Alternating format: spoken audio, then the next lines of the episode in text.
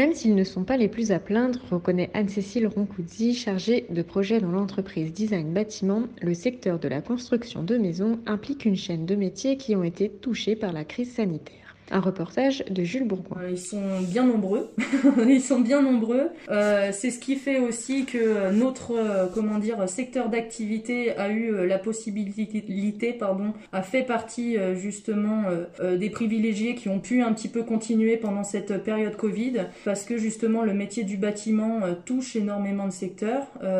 il touche des secteurs privés, donc comme par exemple les constructeurs, les architectes, les maîtres d'œuvre, tous ces corps de métier qui sont rattachés par exemple des bureaux d'études, euh, tout simplement on est souvent amené à travailler avec des bureaux d'études de sol, euh, des géomètres, également toute la partie aussi recherche euh, foncière, donc des agences immobilières, toutes ces personnes-là qui sont autour de nous et également, on ne va pas les oublier, tout simplement les artisans qui construisent nos maisons.